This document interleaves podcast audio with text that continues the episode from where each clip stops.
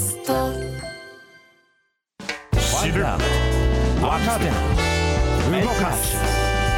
荻上チキ。セッション。教員の働き方は危機的な状況。緊急提言。教員の働き方をめぐって文部科学省の諮問機関である中教審は今日教員の働き方は危機的な状況にあり社会全体で取り組むべきとする緊急提言をまとめました。提言では緊急的に取り組むべき施策として教員の登下校対応や部活動など14の業務について地域など教員以外への負担を進めるほか分担を教員以外への分担を進めるほか年間の授業時間数が国の標準を大幅に上回る学校は来年度から見直したり学校行事は重点を置くものを選び準備も簡素化したりすることなどを盛り込んでいます。さらに事務作業などをサポートする教員業務支援員のすべての小中学校への配置や小学校高学年での教科担任制の実施の前倒しを求めました。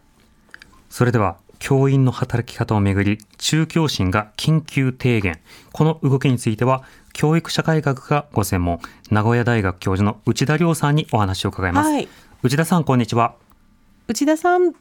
聞こえますか内田さん、はい、ちょっと機材の方の、はい、はい、もう一回つなぎ直したいと思います。回線のご機嫌がね。ね、斜めですね。うん、斜めですね。はい。はい、えー、この中教審、もともとね、あの教員の働き方というものが危機的な状況にあり、本、当、何度もメインセッションでね、取り扱いました。で、それは部活動などが非常にこう大変なだけでなく、はい、本当にこの日々いろいろな労働というものが増えている状況があると。うん一方でその給特法と呼ばれるあの教職員などに対して、はい、えー、給料をまあ固定にするから働き放題、うん、働かせ放題と。残業させ放題、うん。うん、することによって、まあ、コストをカットするとか、労働総量を減らそうとかそうした議論がなかなか進まないよねというようなことが言われてきましたね。はいでそうこうしているうちにその学校の教員へのなり手不足というのも深刻化してきている一方で、例えばスクールカウンセラーとかスクールソーシャルワーカーとか、はい、あるいはその少人数学級とか、うんうん、もっともっと人員増やしましょうよということ自体は言われ続けてきていたんですよね。その通りです。うん、でもなかなかそのあたりが改善されないままの状況が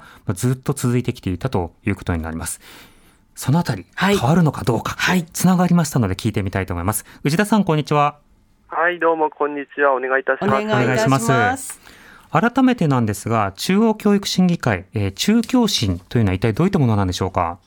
はい、これは文部科学省に設置されているもので、はい、でまあ、文部科学大臣が中央教育審議会に何らかの、まあ、諮問をすると、まあ、問い合わせをすると、でそれによって、えっと、回答を返してくれるというところですけれども、非常にもうあらゆる教育事象を扱っていて、はい、その中に分科会とだとか、あるいはいろんな分部会、そして今回はそのまあ、特別部会というところで教員の質の保障に絡めて、まあ、教員の長時間労働の問題を取り扱っていると、その、まあ、特別部会が、えー、教員の長時間労働に対して緊急提言をしたという形ですね。うん、なるほど今回の緊急提言、具体的にはどういった内容なんでしょうか？はい、えーと、実は2019年に、えーと、中教審から一度、まあ、答申という形で出ているんですね、はい、それが学校の中で、えーとまあ、14項目の仕事について一度精選しましょうというもの特に学校がやらなくていいもの、あるいは学校ではやった方がいいけど、教員が必ずしもやらなくていいもの、あるいはその中でも、えーと、いくつか効率化して負担軽減ができるもの、そういったふうにして業務を3つに分けて、その中でそれぞれ部活動指導だとか、登下校の指導だとか、そういったものを14項目で整理をして、まあ、これは誰か外部の人にやってもらおうか、あるいはやらなくていいよねみたいなことが整理されたと。で今回はそれらをより現実化するための提言だというふうに見てよいと思います。うんなるほど。現実化するための提言ということは、こう一歩先に進んでいくことになるんでしょうか？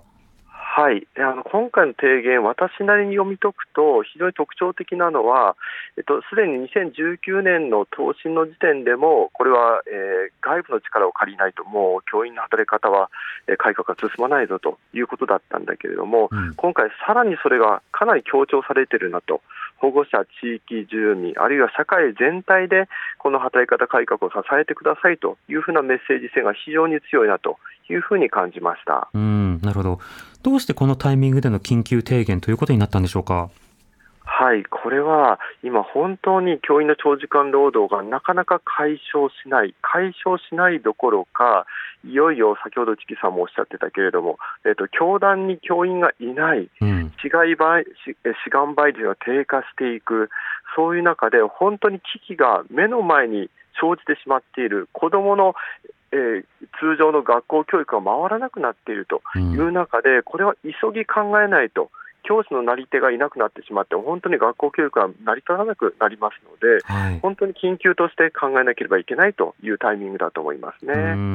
まあ、実際もう4月になるのに教員の数が確保できていない、そうした事態というのもあちこちで起こっているようですね。そうなんです。だから本当に、え教育委員会あるいは各学校でなんとか人材を探すと。いうことで、まあ、最悪の場合には校長さんが自ら授業を持つというふうなこと、あるいはもう校長さんの先輩、70歳の先生が学校にやってくると、元教員がやってくるとかですね、うん、もうそれぐらいに深刻な事態になっているということですね。なるほど。さて、これについてのその対応という点ですけれども、その提言、今後どのように、どういったものが実行されていくことが必要なんでしょうか？はいまあ、この中にはさまざまな具体的な提言がございます。で例えば、えっと、学学級担、えー、ごめんなさい、えっ、ー、と、教科担任制ですね、うん、教科担任制を導入しましょうと、小学校の高学年なんですけれども、うん、中学校では、えー、教科担任制っていうのは当然のようにやっているわけですが、はい、小学校でも上級の 5, 5年生、6年生においては、教科で指導をしていくと、そうすれば全教科を準備する必要がなくなりますので、うん、教員の負担軽減につながると。ただ一方で、その分人が教科が増やせば増やすほど、その専任の教員が必要になってきますので、うん、当然ながらそこで予算措置、あるいは教員定数の改善ということが、えー、必要になってきます。はい、あるいは、えーとまあ、このところ、えー、急速に学校に広がっているのが、えー、業務支援員という、えーまあ、スタッフが学校に入ってくる形なんですね。うん、例えば、まあ、学校ではまだまだ紙を使った業務も多いので、紙を印刷したりですね、あるいは電話対応したり、掲示物をいろいろとまあ取り替えたいと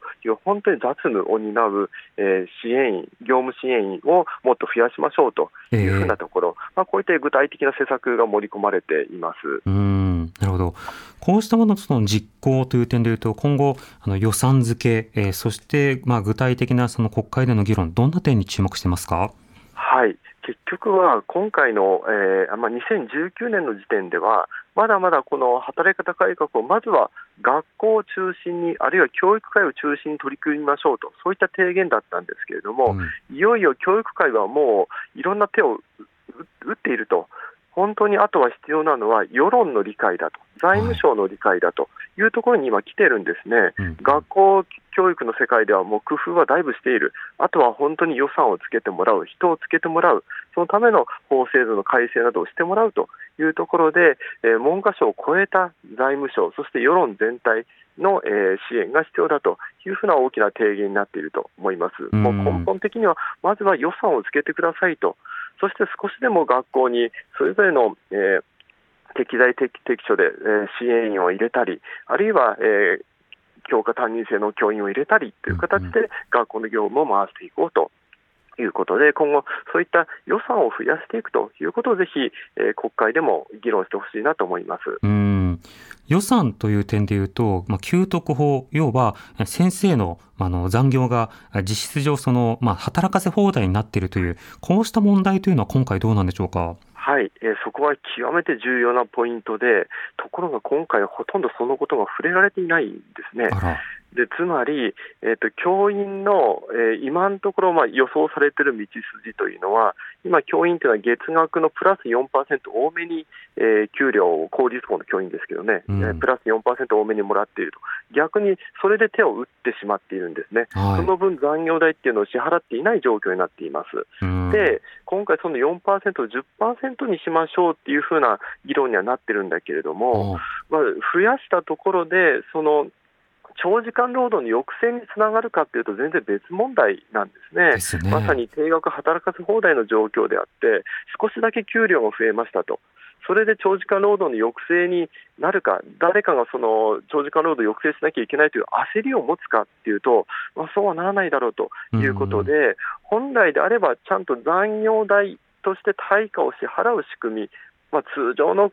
えー、民間企業、あるいは私立、国立の学校が従っている労基法ですね、それを適用して残業代という形で支払うということになれば、これはよえー、それぞれ、え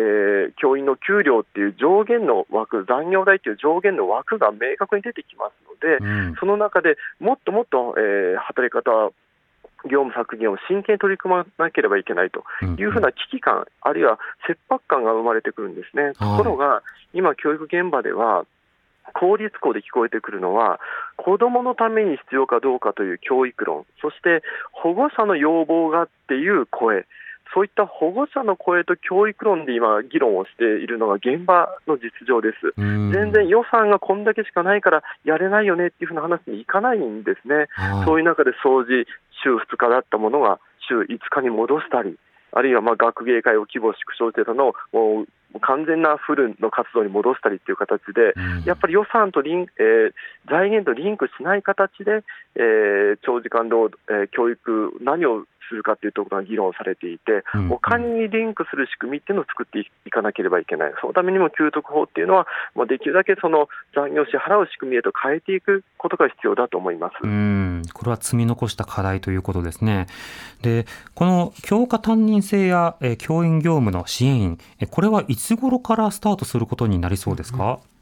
えー、っとね、ごめんなさい、そこはまだ詳細は、えー、っとこちらでも追っていなくて、申し訳ないんだけれども、うん、前倒ししろというだけですか、ね、については、すでにもう、あのいくつかの自治体でも取り組んでいますので、うん、それがまあ前倒しになるという形だろうと思います。すでに支援員も各学校に入ってはいるんですね。はい、ただ、えー、各学校というか、いくつかの学校に入っていると。それはすべての学校にということで、まあ、そのあたりを一気に加速させようっていうのが今回の提案だと思います。さすがに教員の残業代を払うには本当にまあ膨大な予算が必要だということで、そこまでは今つけ、予算がつけれないと。だけれども、ちょっとした形で支援員を増やす、あるいは教科担任制のために教員を増やすっていうことは、なんとか手が打てるというふうなところで、まあ、ギリギリの妥協点として出てきてるんだろうというふうに思います。う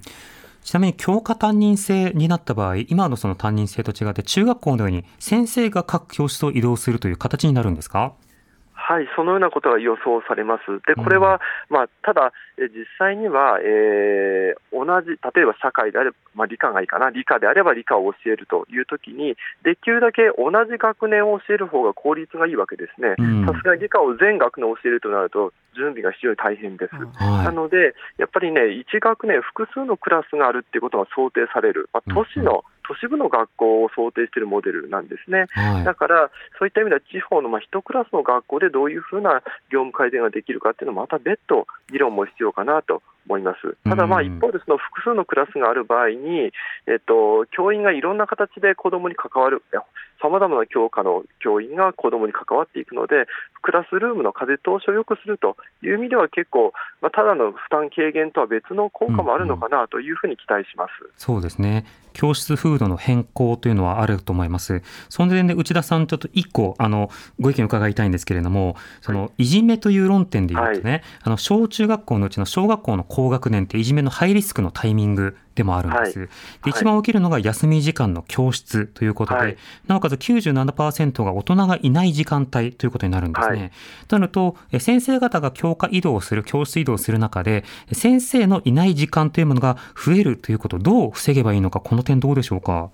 なるほど、あの今のその教科担任制、あるいは教室の家庭投資の良さって、本当に私自身も、えーと、荻上さんから学んでいるところはたくさんございます。で一方で今、休み時間、本当に教員の目が届かないところで、えー、何かが起きてしまうということで、はい、えー、こういう時に私自身が思うのは、とにかく、まあ、いじめっていうのは本当にまずもって教員が見えないところで起きていると、休み時間、あるいは放課後ですね、起きていると、でその時に、その声を上げやすく、匿名で、あるいは何らかの形で相談しやすい形にすると、さすがにクラス担任だけだとなかなか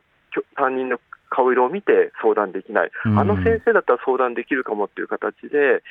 えー、それぞれの隙間時間、あるいは大人の目が届かないところで起きたものも、ちゃんと子どもが相談できる仕組みを作っていくと、あるいはその風土を作っていくという形でなんとか対応できる対応すべきではないかなというふうに私自身は考えます。なるほど。ぜひ合わせていってほしいですし、まあ、例えば連休明け、あるいは不登校明け、あるいは転校した人の、例えば生徒補助支援員みたいな、そうした役割などの拡充など、はい、もっともっといろんな議論をしていってほしいですよね。そうですね。あの、業務支援員だけではなくて、いじめ不登校対応の支援員というのも、えー、取り入れている自治体もございます。これは本当に学校になかなか学校で、えー、学校生活を苦労している子どもたちにとって本当に支えになる先生、あるいは支援員でもありますので、はい、そういったところも拡充していく、そしてそれが教科担任制とうまくリンクしながら休み時間にも目が行き届く、そういったことも可能かなと思います。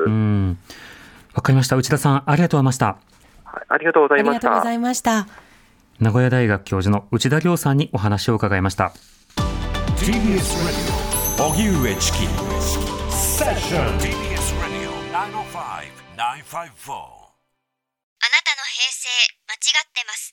平成のすべてを目撃したと自称する町浦ピンクが真相を激白僕もモーニング娘。のメンバーとしてデビューする予定やったんですよ TBS ポッドキャスト「巨子平成」毎週金曜日更新